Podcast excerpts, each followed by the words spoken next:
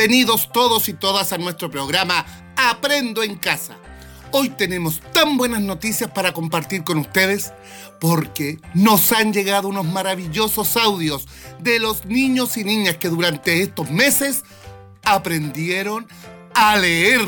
¿Qué te parece, Javiera? Eduardo, qué increíble noticia. Yo no puedo esperar más. ¿Te parece si comenzamos el programa de hoy conociendo a los estudiantes de primero básico de los colegios SEAS que han iniciado su proceso como lectores y lectoras? Por todo el esfuerzo que han puesto, hemos dedicado un espacio para destacar el hermoso aprendizaje que han tenido desde casa, apoyados por sus familias y profesores. Los dejo entonces con el primer representante de primero básico en esta nueva sección yo soy lector. Me llamo Nicolás Leiva Gómez. Vengo, vengo del primero B de la Escuela Sagrada Familia. Hoy vamos a leer la fábula El león y el ratón. Hacía un calor sofocante. El rey de los animales se detuvo en lo más espeso del bosque y se echó a dormir a la sombra de un frondoso árbol. El rey duerme, dicen los y entre tropel salen de sus agujeros empiezan a dar saltos de contento y, y contemplan al soberano que dormía plácidamente. En medio de la fiesta, uno de ellos, al dar una voltereta, cayó sobre el hocico del león. La fiera, al despertar, cogió con su zarpa al desdichado ratoncito, que enloquecido de miedo le suplicó. Misericordia, Majestad. Si me sueltas, jamás olvidaré tu generosidad y tal vez algún día pueda corresponder a tu bondad. Aunque esta promesa hizo sonreír al león, soltó el bondadoso alrededor. Y mientras el ratoncito se alejaba y se metía en su escondrijo, el león pensaba, ¿qué podría hacer este animal tan pequeño para corresponder el favor que le hice? De parte de toda la comunidad SEAS, enviamos un tremendo aplauso a Nicolás Leida, sin duda un estudiante que comienza un hermoso camino a través de la lectura, un paso fundamental en la vida que se hace más importante considerando las dificultades de estos meses.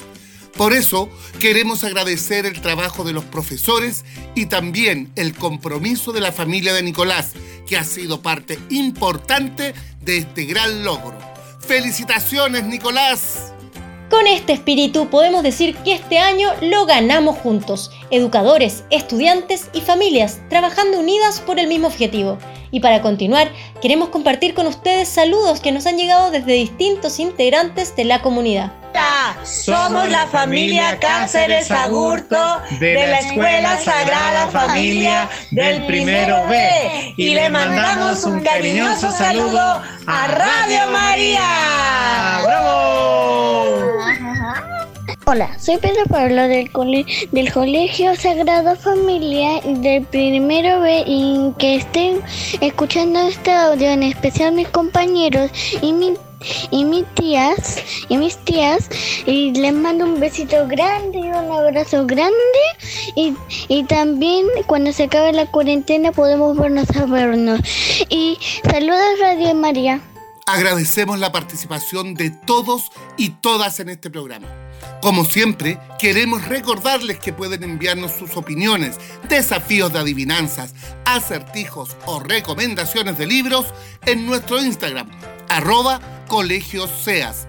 Durante estos 36 capítulos hemos tenido grandes invitados como actrices y actores, periodistas y músicos, como por ejemplo Daniel Muñoz, Francisca Inboden, Blanca Levín, Luz Valdivieso, Sergio Lagos y Matilde Burgos, entre otros. Y todos los programas están disponibles en nuestro sitio web www.seas.cl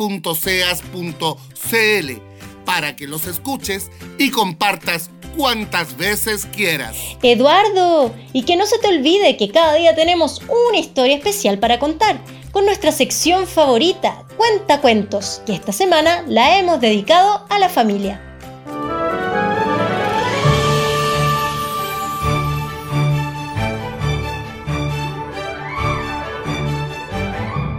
Así es.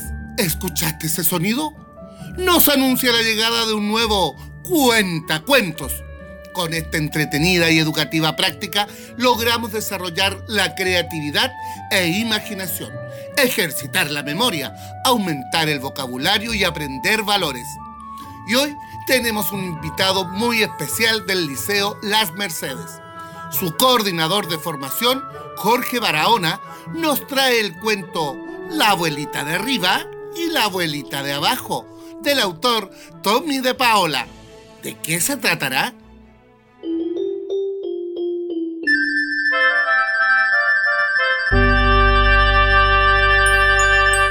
La abuelita de arriba y la abuelita de abajo, de Tommy de Paola. Cuando Tomás era pequeño, tenía una abuela y una bisabuela, a quienes quería mucho. Tomás iba a visitarlas con sus padres todos los domingos. La abuela pasaba mucho tiempo en la cocina, en el primer piso. Pero la bisabuela, que tenía 94 años, estaba siempre metida en su cama, en el segundo piso. Por eso, Tomás las llamaba la abuelita de abajo y la abuelita de arriba. Casi todos los domingos, Tomás entraba corriendo a la casa. Saludaba a su abuelo Tom y a la abuela de abajo, y después corría escaleras arriba, a la habitación de la abuela de arriba. ¿Quieres dulces? le preguntaba a la abuela de arriba cuando lo veía entrar. Y él abría el costurero que había sobre la cómoda y sacaba unas pastillas de menta. Una vez, la abuela de abajo vino y ayudó a la de arriba a sentarse en el sillón, y luego la ató al espaldar para que no se cayera. ¿Y por qué se va a caer la abuelita de arriba? preguntó Tomás. Porque tiene 94 años, contestó la abuelita de abajo. Yo tengo cuatro años y también quiero que me aten a la silla, dijo Tomás. Desde entonces, todos los domingos, después de que Tomás sacaba las pastillas de menta, la abuela de abajo subía por la escalera de atrás y ataba a la abuela de arriba y a Tomás a sus sillas. Así podían charlar y comer pastillas de menta sin preocuparse. Fue la abuela de arriba la que le contó a Tomás de los duendes. Ten cuidado con el que usa un sombrero rojo con una pluma. Ese juega con fósforos, le advirtió. Tendré cuidado, dijo Tomás. Míralo, ahí está, detrás del cepillo y la peineta. ¿Lo ves? Tomás asintió. Cuando la abuela de abajo terminaba de hacer cosas ricas en la cocina y sacaba del horno el pastel que se comerían más tarde con Tomás y su familia, subía y desataba a Tomás de la silla. Es hora de hacer la siesta, decía la abuelita. Después de la siesta, la abuela de abajo peinaba el hermoso pelo plateado de la abuela de arriba y después peinaba y cepillaba su propio pelo. Ahora póntelo como cola de vaca, decía Tomás. Lo enroscaba como un cordón y se lo enrollaba sobre la cabeza.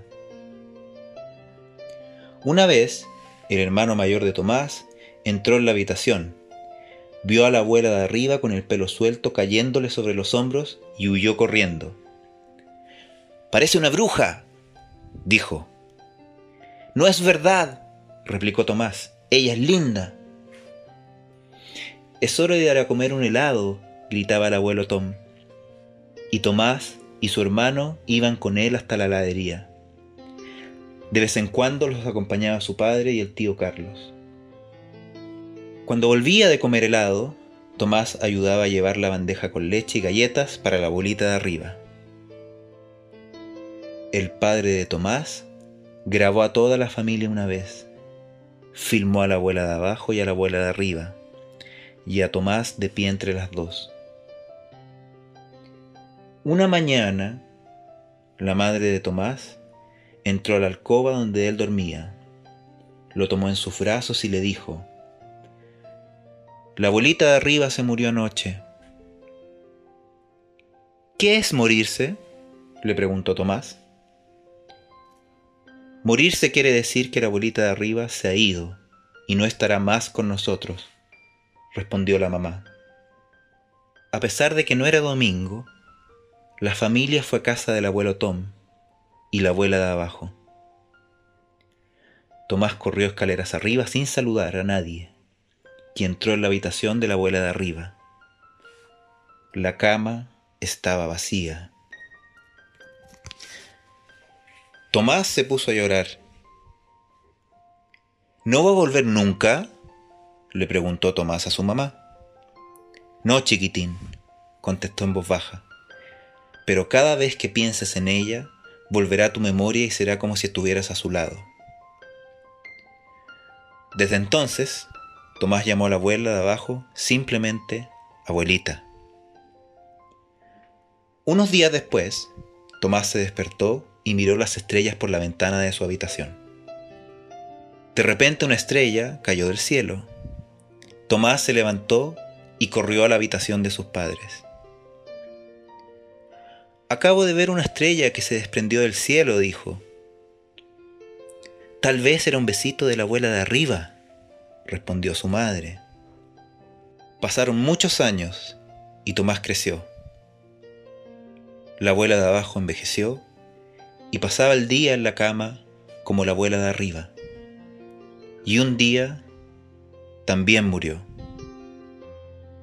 Una noche en que Tomás miraba por la ventana de su habitación, vio otra estrella que cayó del cielo. Ahora ambas son abuelas de arriba, pensó.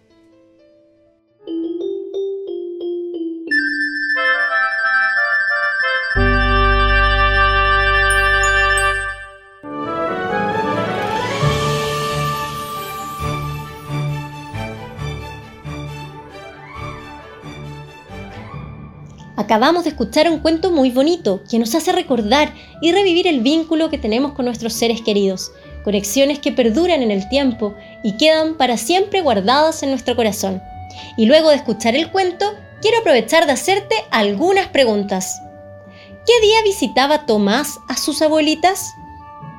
¿Por qué Tomás llamaba así a sus abuelitas, abuelita de arriba y abuelita de abajo? ¿Te gusta pasar tiempo con tus abuelos?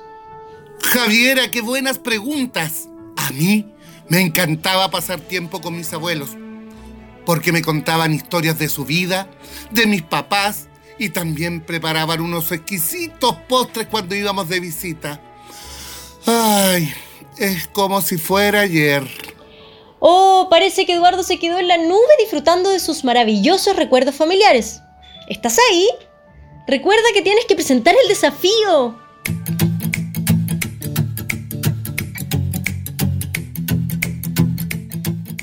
¿Verdad? Toda la razón. Ya está lista nuestra profesora María José Inostroza del Colegio Santo Tomás, quien nos trae la adivinanza como todos los martes. Estaré muy atento y no me voy a equivocar.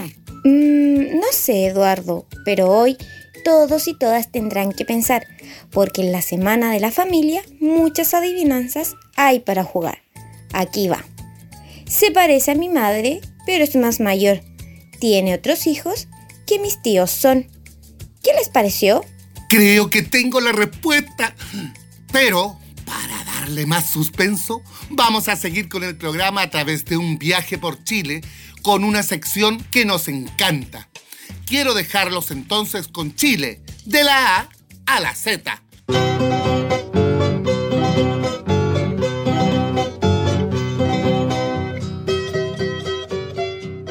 abecedario de nuestro país en la voz de Claudia Espinosa, asesora de lenguaje.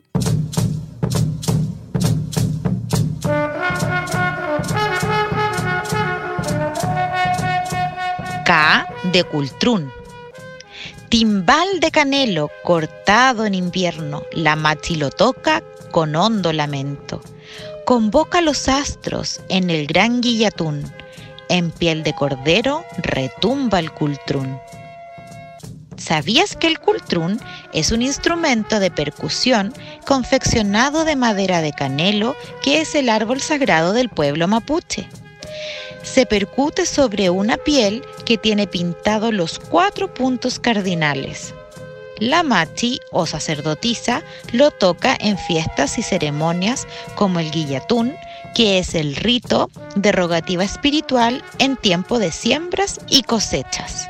Me encantó conocer más de este instrumento tan propio del pueblo mapuche, utilizado en ceremonias y ritos. Aquí todos los martes y jueves aprendemos de nuestros orígenes con este abecedario de Chile que nos trae Claudia, a quien agradecemos estos interesantes datos que nos ayudan a conocer más de nuestra historia y cultura. Ustedes pueden hacer su abecedario con las letras que hemos ido aprendiendo y armando un cuaderno de Chile de la A a la Z.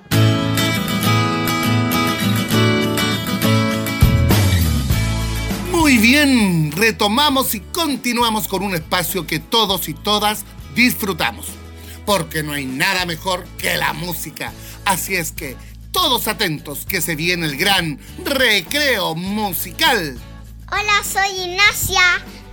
Quiero pedir la canción de 31 minutos. Mi mamá me lo teje todo. Chao, adiós. Primero fue una simple calceta para abrigar mi entumido pie. Era de lana, de hermoso violeta, con gran esmero, tejida a crochet. Después mamá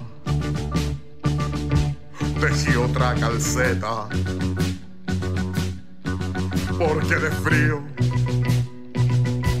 crujía el otro pie. Más larga, pero más estrecha. No era violeta, sino que café. Desde aquel momento nunca más paró, sentada frente a la tele,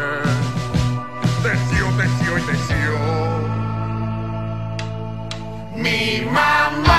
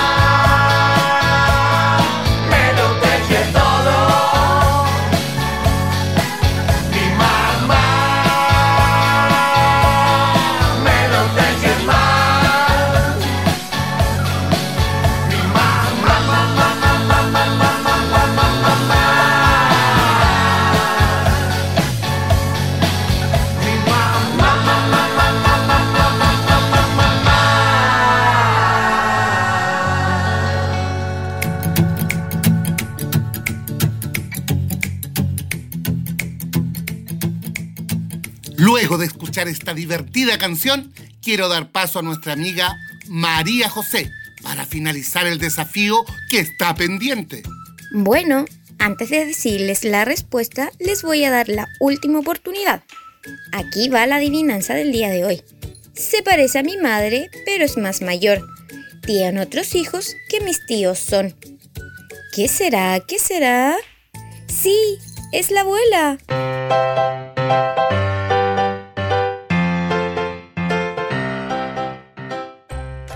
¡Lo sabía! Y bueno, amigos y amigas, con esta entretenida adivinanza llegamos al final de nuestro programa. Los invitamos a todos a seguir escuchándonos de lunes a viernes. Agradecemos que nos hagan llegar sus saludos, mensajes y recomendaciones. Estamos aquí para hacer cada día un mejor programa. Los esperamos mañana a las 16.30 horas en un nuevo capítulo de Aprendo en Casa, un programa educativo entretenido y familiar. ¡Nos vemos!